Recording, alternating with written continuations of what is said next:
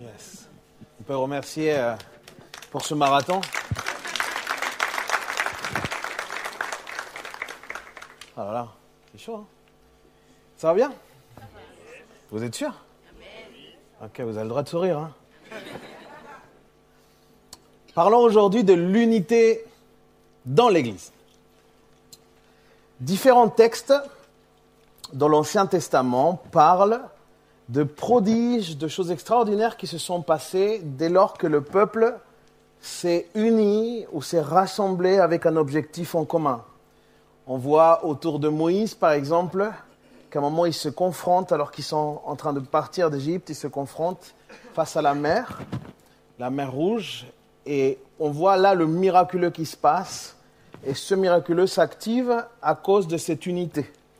On voit que le peuple s'unit en louange, et commence à marcher autour des murs de, de Jéricho, effectivement. Et alors qu'ils sont en train de louer ensemble, les murs tombent. On voit un temps aussi dans lequel, impulsé par un prophète, le prophète Néhémie, et on va reconstruire la ville. Et tout ça, Dieu bénit, tout ça est, est accompagné par la puissance de Dieu et il se montrait, lui, en toute sa puissance dès lors qu'on se mettait d'accord et dès lors qu'on lui obéissait, en fait. Parce que, mes amis, je crois profondément que Dieu se manifeste au milieu de son peuple et il le fait de manière particulière lorsqu'il est uni dans un même objectif et dans une même pensée. Quelqu'un est d'accord avec moi? Et je pense que ça s'applique aujourd'hui encore. Dieu prend plaisir lorsque son peuple s'unit et aujourd'hui on est dans la vision du royaume de Dieu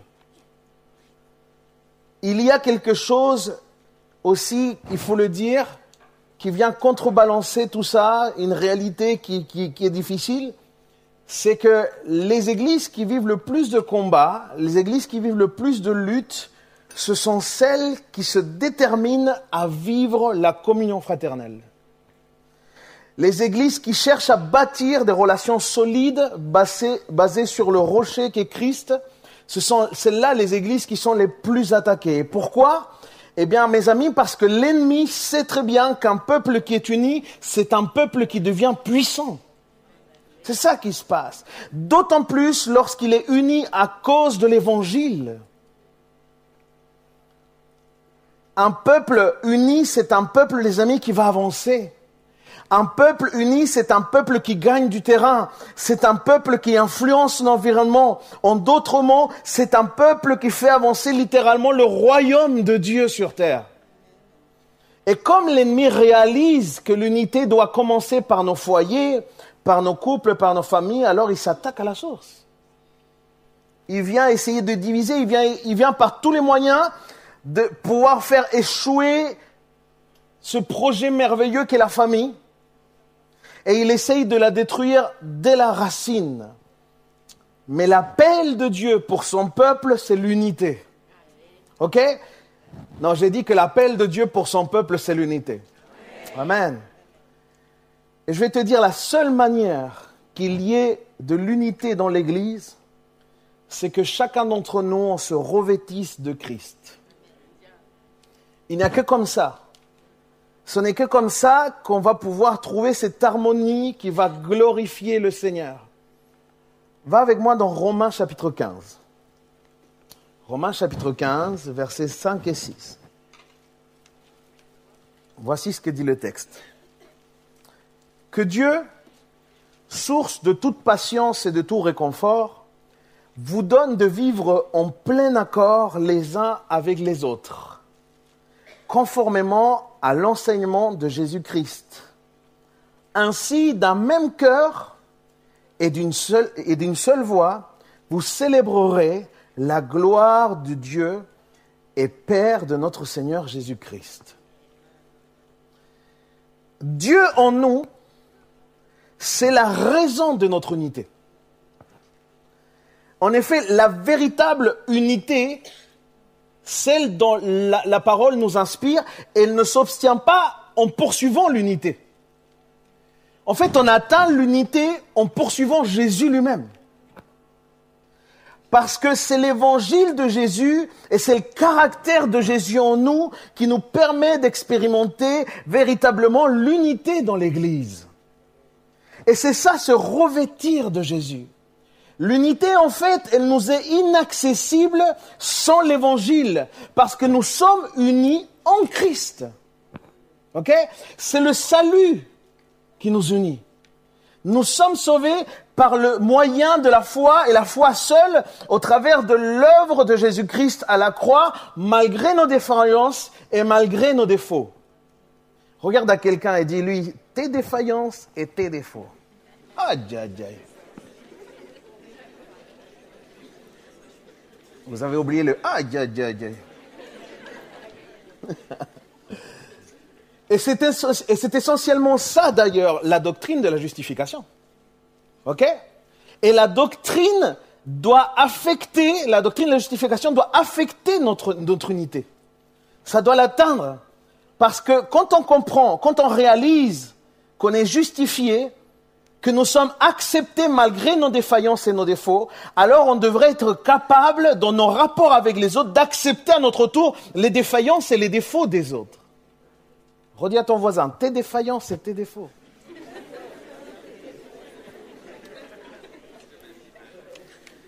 Je vais être encore plus concret. On peut voir à quel point tu comprends l'évangile, on peut voir à quel point tu vis l'évangile dans la manière que tu as d'aimer les gens malgré leurs défauts. Quelqu'un dit Amen à ça? C'est essentiellement ça la doctrine de la justification. Et, c'est très important pour nous de pouvoir euh, se dire, bah, ça a du sens. Pas simplement pour moi, mais aussi pour ce que je vais vivre avec les autres. Et si la Bible nous impulse à une union, qui dit union dit communion. Et dans, un texte que vous connaissez tous très bien, qui est Acte 2, 42, qui dit, il persévérait dans... Oula, je vais aller par là. Il persévérait dans ah, Je vais rester ici. Là-bas derrière. Il persévérait dans l'enseignement des apôtres. Que Dieu vous pardonne. Hein. La communion fraternelle. Et ce mot communion fraternelle, c'est koinonia.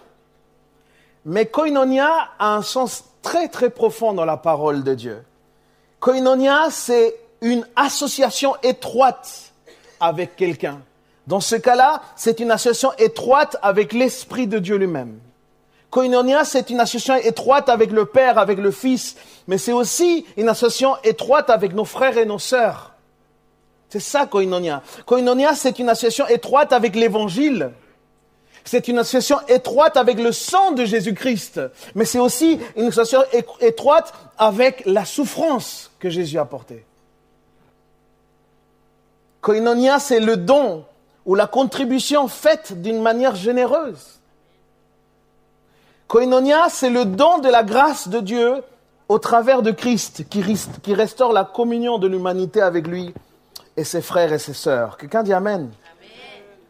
Mes amis, le koinonia, la communion, est indispensable dans l'Église. Ce n'est pas quelque chose d'optionnel. Ne pas vivre dans la communion, c'est littéralement enlever le sens à tous nos rassemblements. C'est vraiment passer de, de ce qui est une église à un club, un club de personnes réunies autour de bonnes valeurs et de bonnes mœurs. OK? Nous devenons, en fait, une église qui semble église, mais que par l'apparence. Parce qu'on ne s'engage pas dans les relations. Au, lieu d'aller vers l'autre, on est comme, on s'autoprotège. On reste distant. C'est ça qui se passe. On met une distance avec les autres. Mais si tel est le cas, on ne peut pas s'appeler alors peuple de Dieu. On ne peut pas. Parce que la communion fraternelle, dans le sens qu'on vient de le voir et qu'on vient de le décrire, est juste essentiel. La communion, les amis, c'est le cœur de Dieu pour son peuple. Et si nous devons nous revêtir de Christ pour vivre dans l'unité, et que Dieu fait cette œuvre au travers du Saint-Esprit en nous, alors on doit s'intéresser vraiment au rôle du Saint-Esprit par rapport à la communion. Et l'une des œuvres principales du Saint-Esprit s'est manifestée le jour de la Pentecôte. Parce que le jour de la Pentecôte, c'est là que le Saint-Esprit a donné naissance à l'Église, mais il a aussi établi l'Église comme un peuple qui allait communiquer et rendre visible Jésus sur terre. C'est ça qui se passe. Dieu, au travers de son Saint-Esprit, nous a choisis pour cela. Et c'est aussi en cela qui consiste le royaume de Dieu prêché par Jésus lui-même.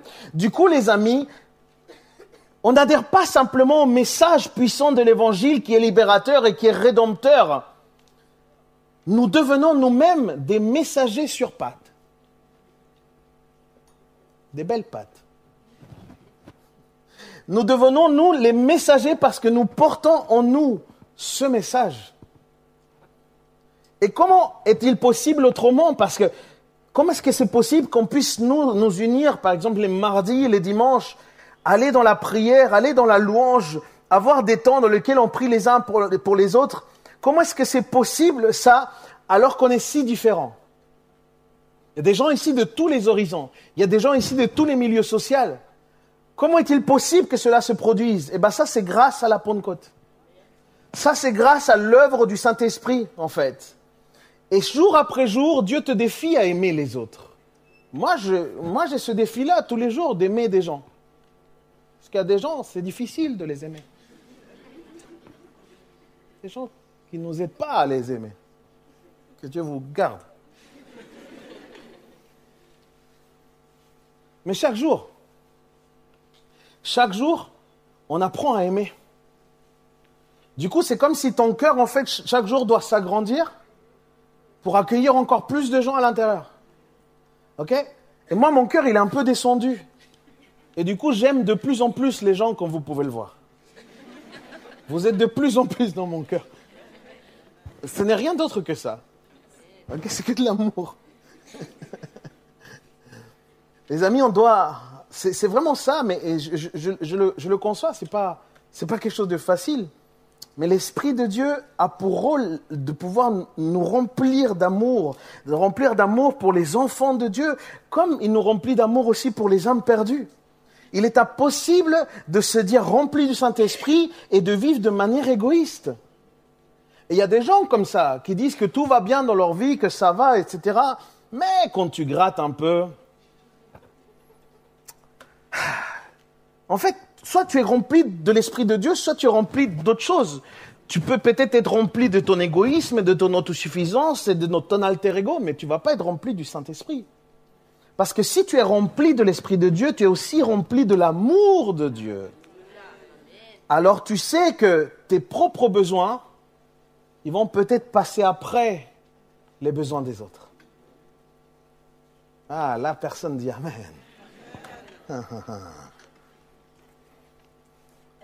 tu sais que quand tu renonces à toi-même, c'est pour bénir quelqu'un en l'aimant, en le servant de manière pratique.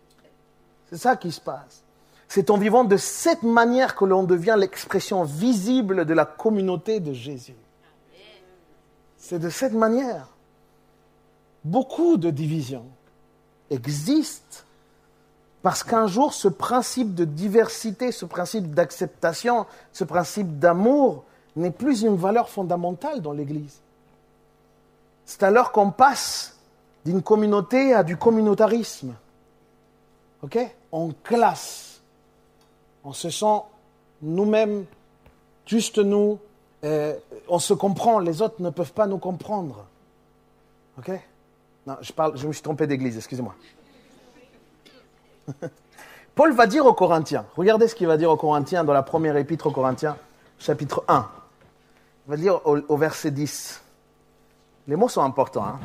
Ce fut cependant, frère, Pardon. Il faut cependant, frère, que je vous adresse une recommandation instante. J'aime bien ce mot-là, instante. Il y a peut-être un autre mot qui est écrit, mais dans ma version, c'est ça. Et c'est au nom de notre Seigneur Jésus-Christ que je le fais. Vivez tous ensemble en pleine harmonie. Facile. À l'aise. Au KLM. Ne laissez pas de division s'introduire entre vous soyez parfaitement unis en ayant une même conviction, une même façon de penser. Parfaitement unis. Euh. Regarde ton voisin et dis-lui, est-ce qu'on est vraiment parfaitement unis, toi et moi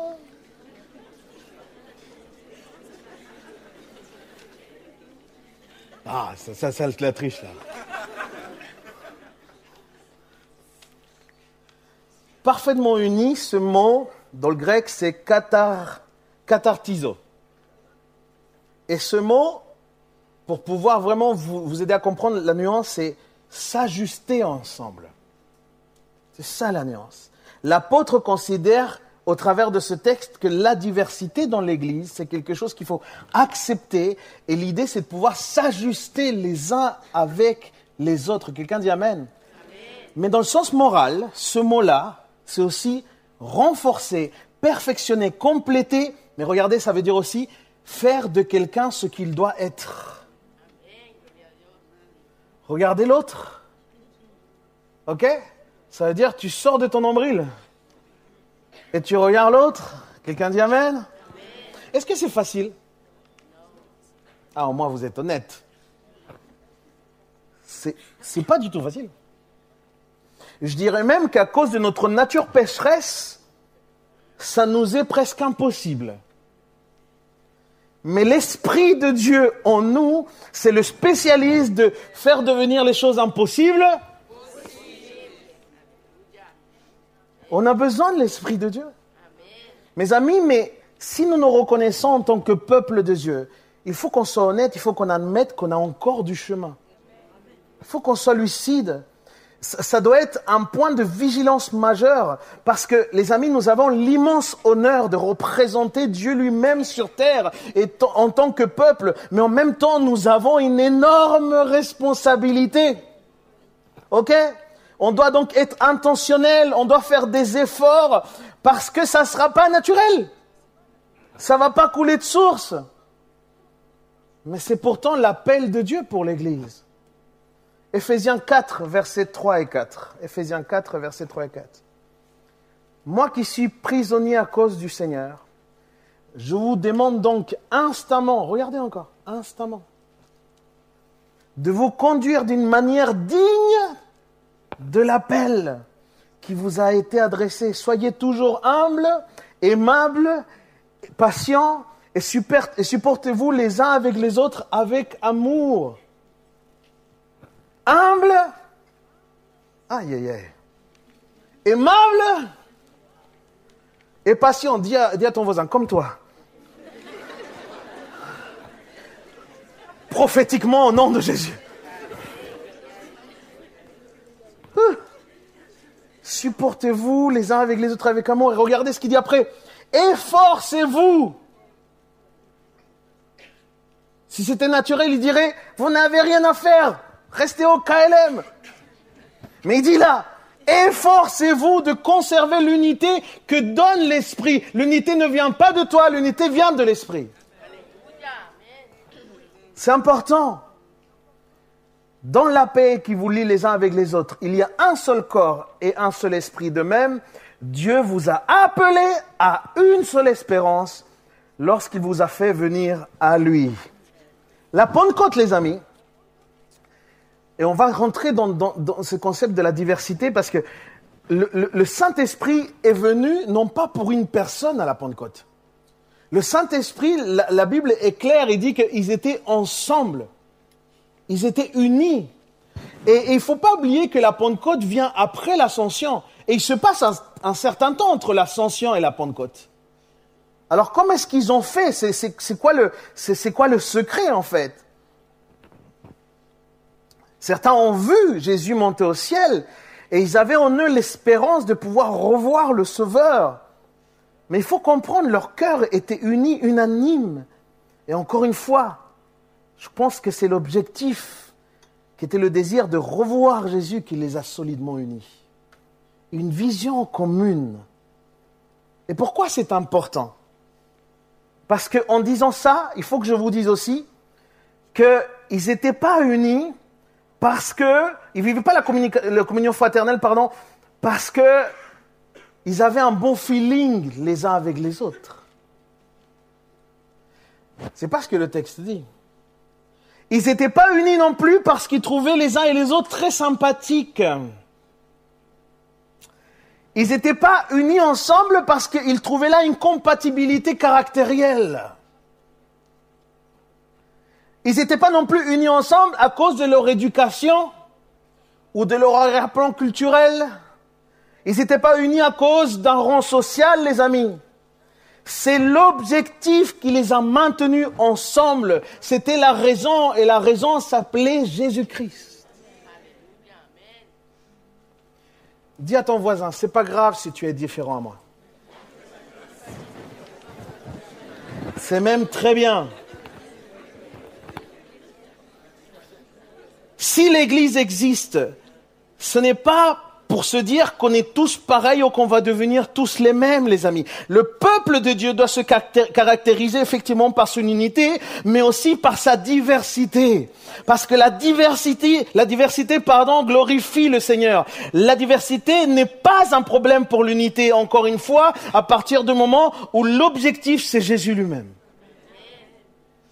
Et je ne sais pas si vous l'avez remarqué, mais par exemple, dans le livre des actes, qui parle de comment est-ce que l'Église a été constituée, qui nous donne un, modèle, on voit bien qu'il n'apparaît aucunement une structure bien établie liant les différentes églises, les différentes églises, pardon, pour uniformiser une manière de vivre l'Église.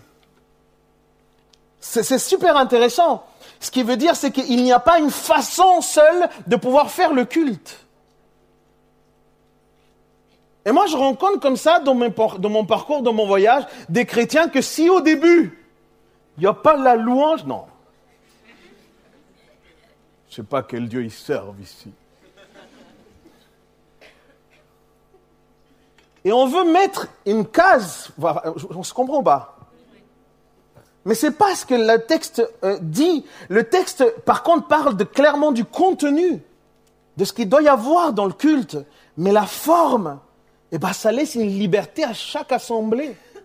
Et vous savez que cette liberté est extrêmement importante parce que chaque assemblée va être établie dans un lieu précis et chaque assemblée doit comprendre quel est son contexte pour devenir aussi pertinente dans son contexte. C'est très important. Ça veut dire quoi? Ça veut dire que chaque église va pouvoir s'adapter aux différentes cultures locales aussi. Et ça ne remet pas en cause l'unité profonde dans l'Église ni avec les autres églises. Parce que mes amis, unité n'est pas uniformité. C'est ça qu'il faut comprendre. Dieu n'a jamais dit, ni les apôtres n'ont jamais enseigné l'uniformité dans le culte. Le cœur de Dieu n'est pas de créer une usine à robots. C'est pas grave si tu ne parles pas le chrétien évangélique du troisième siècle. C'est pas grave si tu n'as pas ce jargon, ce n'est pas ça qui est important. Le cœur de Dieu, c'est de réunir et d'unir des personnes totalement différentes pour le représenter. Il veut des ambassadeurs, mais il en veut de toutes les couleurs, de toutes les langues, de toutes les sortes, des petits, grands, beaux, plus beaux.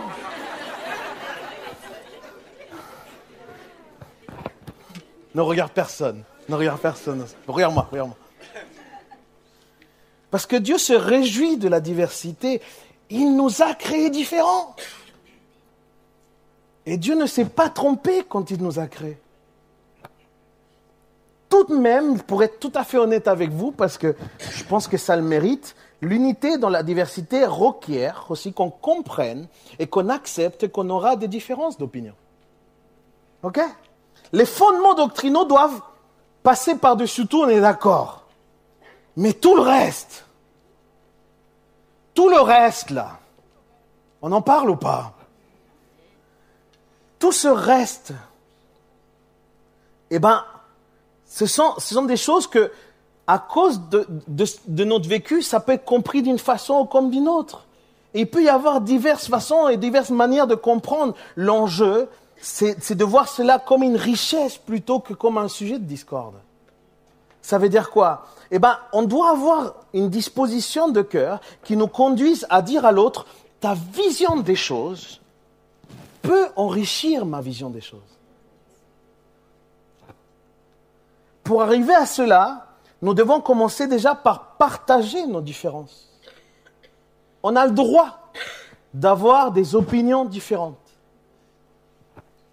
On a le droit de ça, on a le droit de les verbaliser avec bienveillance, non pas en voulant imposer notre façon de voir les choses, mais juste en l'expliquant. Et de même, dans l'autre sens, quand on écoute, il faut écouter avec l'envie d'apprendre, ok? S'intéressant vraiment à l'autre. Parce qu'il y en a qui écoutent, mais ils écoutent, ils sont là dans leur tête en train de faire un argumentaire pour pouvoir débattre et pour pouvoir dire, en fait, tu crois ça, mais c'est moi qui ai raison. Ça sert strictement à rien. Strictement à rien. OK? Et ce qui est encore plus ridicule, c'est que parfois on s'oppose à quelqu'un, ou on s'oppose à un concept sans même pas savoir en quoi la position, qu'est-ce que ça implique cette position. Mais on se ferme tout de suite parce que c'est différent ce qu'on pense. Est-ce que je parle à quelqu'un Ne lève pas la main. Mais je vais vous faire une confidence je, lis beaucoup de, et j'écoute, parce que moi, j'ai plus une mémoire auditive, et j'écoute beaucoup d'orateurs, personnes qui écrivent des, bouquins, qui édifient l'Église, des, des, théologiens, et ceux avec qui je m'entends le mieux, même s'ils ne sont pas au courant, c'est ceux qui restent ouverts. Ce sont ceux qui se permettent d'évoluer dans leur interprétation parce que quelque part, c'est comme s'ils ouvrent la porte au Saint-Esprit et lui dire, eh ben, jusqu'au bout, je, veux que tu m'influences dans ma façon de voir le texte biblique. Vous voyez? Ce n'est pas ceux qui restent carrés. Bien sûr, quand c'est la doctrine de base, c'est important d'être ferme. Mais tout le reste, tout le reste, vous savez, il y a eu des moments comme ça où les théologiens ont cru à, quelque chose et il y a eu une découverte euh, archéologique qui est venue et ça a défoncé leur, ils ont dû se dire, Seigneur, il faut qu'on ait l'humilité de se dire, bah, on a besoin de comprendre les choses autrement. Et moi, c'est ça, en fait. Moi, je, suis, je, je me rapproche un peu plus de ces théologiens-là.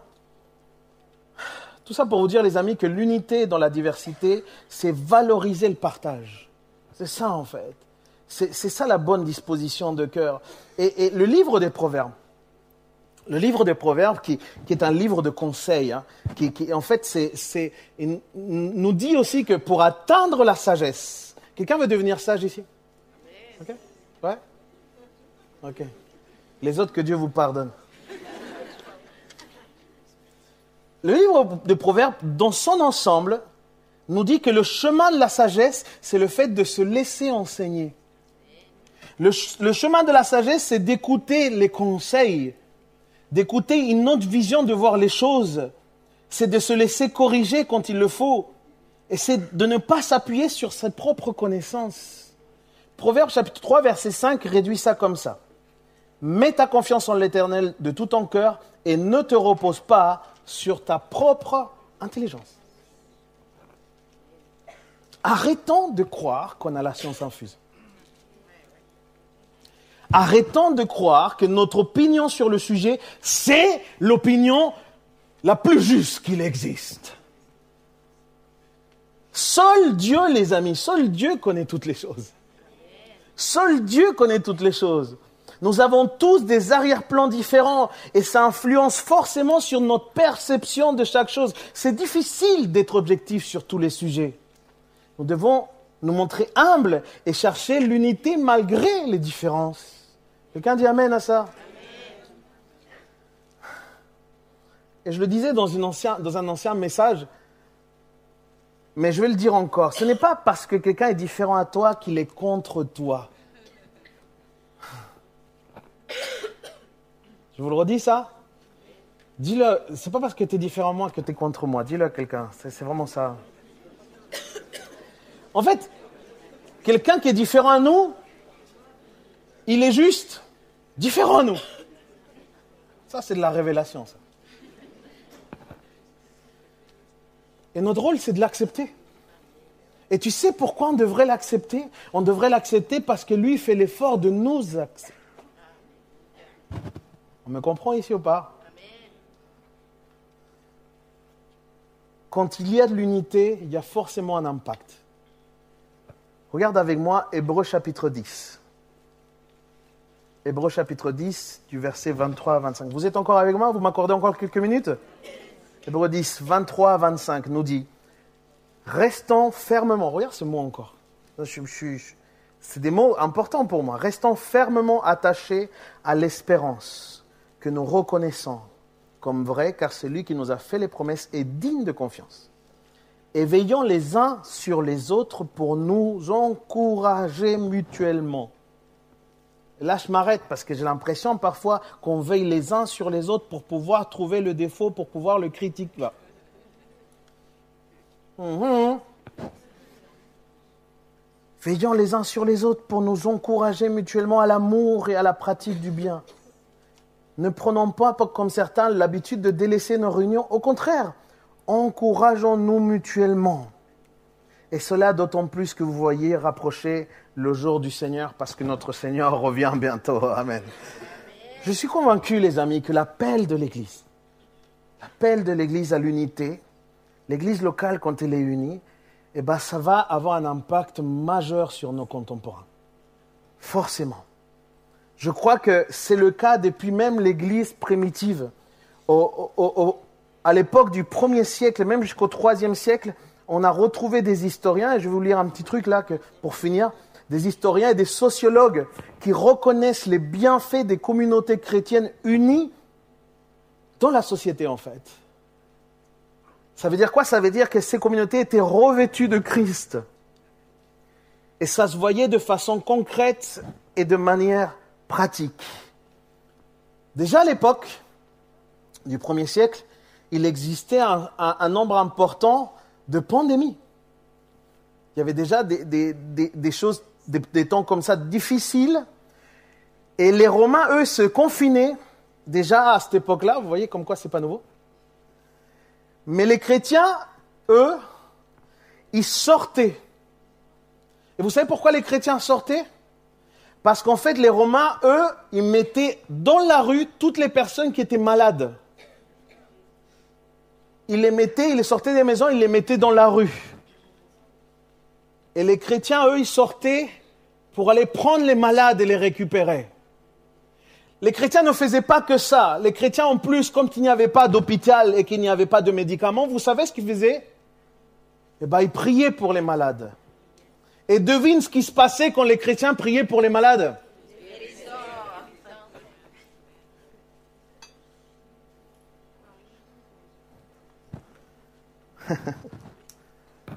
Dieu a guéri énormément de gens comme ça.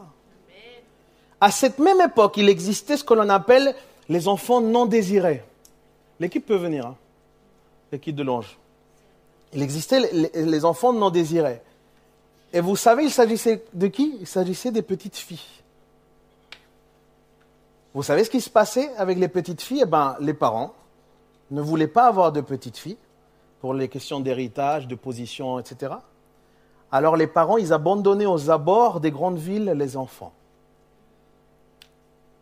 Et ce sont les chrétiens qui allaient chercher aux abords des villes les enfants pour les adopter et leur rendre une dignité, les amis. toujours à cette époque, une époque connue aussi par sa débauche, les hommes mariés avaient un droit, eux, hein, pas, les femmes, hein, mais avaient un droit particulier. L'appétit sexuel était reconnu par eux comme presque quelque chose d'animal, quelque chose de très, comme un besoin de base. Et du coup, on permettait aux hommes mariés de pouvoir aller voir d'autres femmes dès lors que leur propre femme n'assouvissait pas ce besoin-là. Tant que l'autre femme était de rang social inférieur, tant que l'autre femme n'était pas au niveau de la leur, on leur permettait d'aller voir ces femmes-là. Les chrétiens ont littéralement révolutionné l'éthique sexuelle. Ils ont fait du mariage le lien sacré entre un homme et une femme, un lien qu'il faut honorer parce que Dieu bénit ce lien. Et le sexe, ce n'est pas une histoire de besoin animal, mais c'est bien le fruit que Dieu bénit dans le mariage. C'était aussi une société pleine de fraude à l'époque. C'était une société où il y avait énormément de voleurs et de charlatans, un peu comme aujourd'hui. Avec tous nos amis à cravate. Mais on reconnaissait les chrétiens. Pour deux choses. La première, parce que c'était souvent eux qu'on voulait. Ah, ah. Mais la deuxième est plus importante, c'est parce qu'ils essayaient de vivre de manière intègre. Parce qu'ils donnaient qu'une seule parole. Reconnaissez les chrétiens, les amis. Pour moi, ça, c'est une église que par l'unité impacte ses contemporains. Dis à ton voisin, on a le même appel.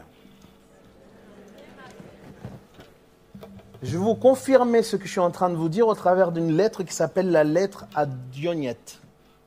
Lettre à Dionyette.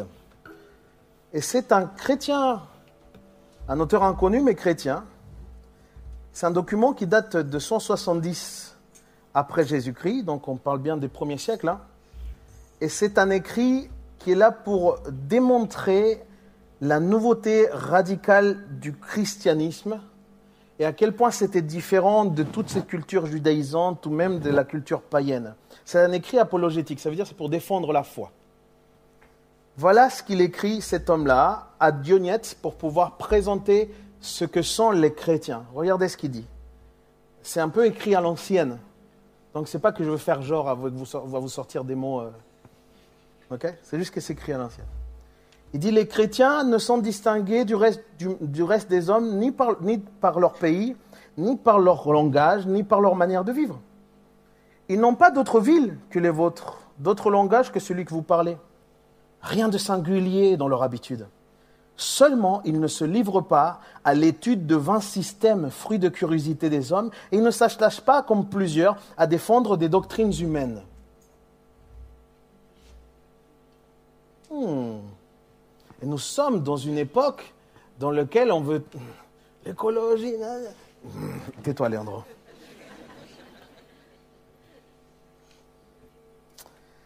Répondu selon ce qu'il a plu à la Providence, dans des villes grecques ou barbares, ils se conforment par leurs vêtements, par leur nourriture, par la manière de vivre aux usages qu'ils trouvent établis. Ça veut dire qu'ils mangeaient comme tout le monde, ils s'habillaient comme tout le monde. Ok? C'était ils, étaient à la mode. Ils étaient pas genre, ils s'habillaient pas genre un truc genre la jupe jusqu'à je sais pas où là. Qu'est-ce que je veux dire? Il y en a, comme ça. Hein. Et quand on était la femme elle a les jupes longues, la langue aussi longue.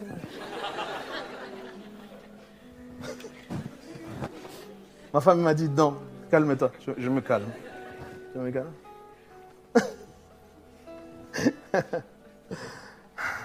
Heureusement pas tout le monde, mais il dit, comme tout le monde. Il dit, il place sous les yeux de tous l'étonnant spectacle de leur vie, tout angélique et à peine croyable. Ils habitent dans leur cité comme étrangers. Ils prennent part à tout comme citoyens, mais ils souffrent comme s'ils étaient des voyageurs. Pour eux, toute région étrangère est une patrie et toute patrie ici-bas est une région étrangère. Comme les autres, ils se marient comme les autres, ils ont des enfants, seulement ils n'abandonnent pas leurs enfants. Ils ont tous une même table, mais pas le même lit. Ils vivent dans la chair, mais non selon la chair.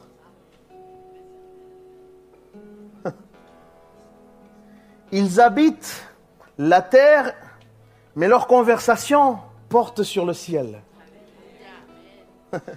soumis aux lois établies, ils sont par leur vie supérieurs à ces lois. Ils aiment tous les hommes, mais tous les hommes les persécutent. Sans les connaître, on les condamne. Mis à mort, ils naissent à la vie. C'est incroyable.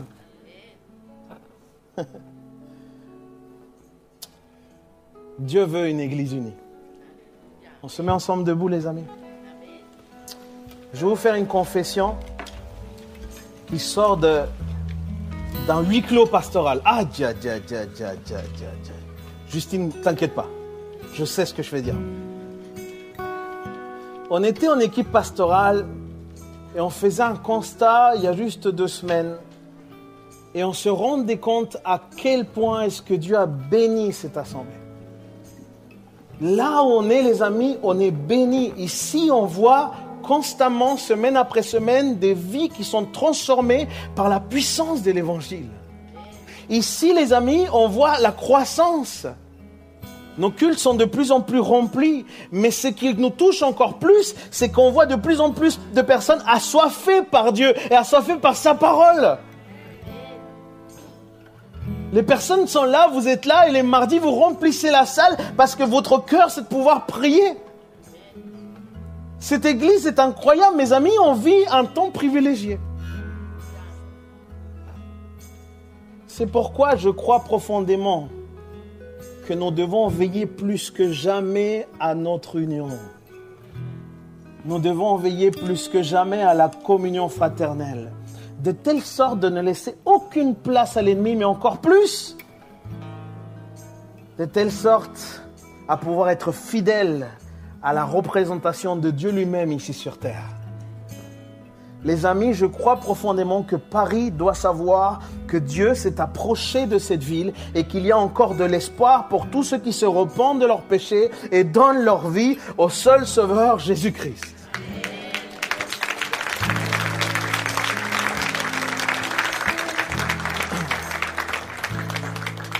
Et Dieu va le faire au travers de l'Église. Alors une dernière fois, dis à ton voisin, c'est toi l'Église. Et dis-lui, c'est aussi moi. Fermez vos yeux, vous tous qui êtes là, s'il vous plaît, un instant. Fermons nos yeux un instant, on va se recueillir. Et je vais lancer déjà cette invitation à quelqu'un qui veut joindre l'Église à quelqu'un qui veut s'approcher du Seigneur, quelqu'un qui veut donner sa vie à Dieu et veut faire partie de cette famille, bien que faite de personnes imparfaites, mais une famille qui appartient à un Dieu parfait. Alors si tu sens que Dieu frappe à la porte de ton cœur, si au travers de ce message, tu sens que Dieu lui-même t'appelle, je t'invite là où tu es, s'il te plaît. Et tout le monde avec ses yeux fermés parce que ce n'est pas un spectacle. Simplement lève ta main vers le ciel. Lève ta main vers le ciel. Yes. Wow. Lève ta main vers le ciel. Et fais cette prière avec moi. J'attends encore. On a encore quelques minutes. Si tu veux te positionner et donner ta vie à Dieu, lève ta main vers le ciel. N'aie pas honte. Lève-la au plus haut. Essaye d'atteindre le ciel avec ta main. Et je t'invite à faire cette prière avec moi. Audiblement. N'aie pas peur. Nous n'avons pas honte de l'évangile parce que l'évangile est une puissance. Alors lève ta main vers le ciel et dis, Jésus, aujourd'hui, je t'offre ma vie. Mais je te demande aussi pardon pour mes erreurs, pour mes péchés. Je veux que tu deviennes mon Seigneur et mon Sauveur. Sauve mon âme. Merci pour le pardon de mes péchés. Et inscris en ce jour mon nom dans le livre de la vie. Parce qu'à partir d'aujourd'hui, je suis aussi Église. Au nom de Jésus. Amen. Amen. Amen. Soyez bénis.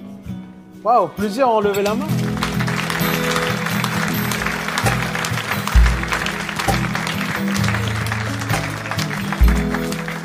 Et avant juste de vous quitter, avant juste de vous quitter, je ne peux pas partir non plus comme ça parce que, vous savez, moi je parle peut-être à votre pensée, peut-être à votre rationalisme, mais je crois que le Seigneur, lui, parle à vos cœurs. Le Saint-Esprit vient convaincre les cœurs. Et peut-être qu'aujourd'hui, vous, vous reconnaissez peut-être que vous avez besoin d'avancer là-dessus. Vous reconnaissez peut-être que vous êtes fermé relations. Et qu'en fait, vous ne contribuez pas à l'unité de l'Église. Peut-être jusqu'à aujourd'hui, à cause de vos blessures, à cause de ce que vous avez vécu, vous vous êtes isolé, vous êtes tellement seul. Mais je voudrais te dire que le Seigneur, de la même manière qu'il fait un pas au travers de la prédication, toi tu peux faire aussi un pas vers lui. En lui disant, Seigneur, pardonne-moi de ne pas être quelqu'un qui édifie. Pardonne-moi de ne pas chercher l'unité. Mais je veux m'engager aujourd'hui. Parce que ça a du sens pour moi. Je veux vraiment le faire. Tout le monde avec ses yeux fermés, s'il vous plaît. Et si cet appel résonne dans ton cœur, lève ta main vers le ciel. Et dis-lui, Seigneur, fais de moi quelqu'un qui édifie l'Église. Fais de moi un agent d'unité. Je veux apporter ma pierre à l'édifice. Seigneur, je ne veux plus me renfermer sur moi-même et je veux que ton esprit agisse au travers de moi. Alors à partir de maintenant, sers-toi de mes gestes, sers-toi de ma bouche, sers-toi de mon style de vie pour pouvoir unir l'Église. Me voici, je suis ton fils et je suis aussi Église. Merci pour cette opportunité que tu me donnes de m'engager avec toi. Au nom de Jésus. Amen. Et si tu le crois, donne la meilleure acclamation. Si Dieu t'a parlé, donne la meilleure acclamation au Seigneur.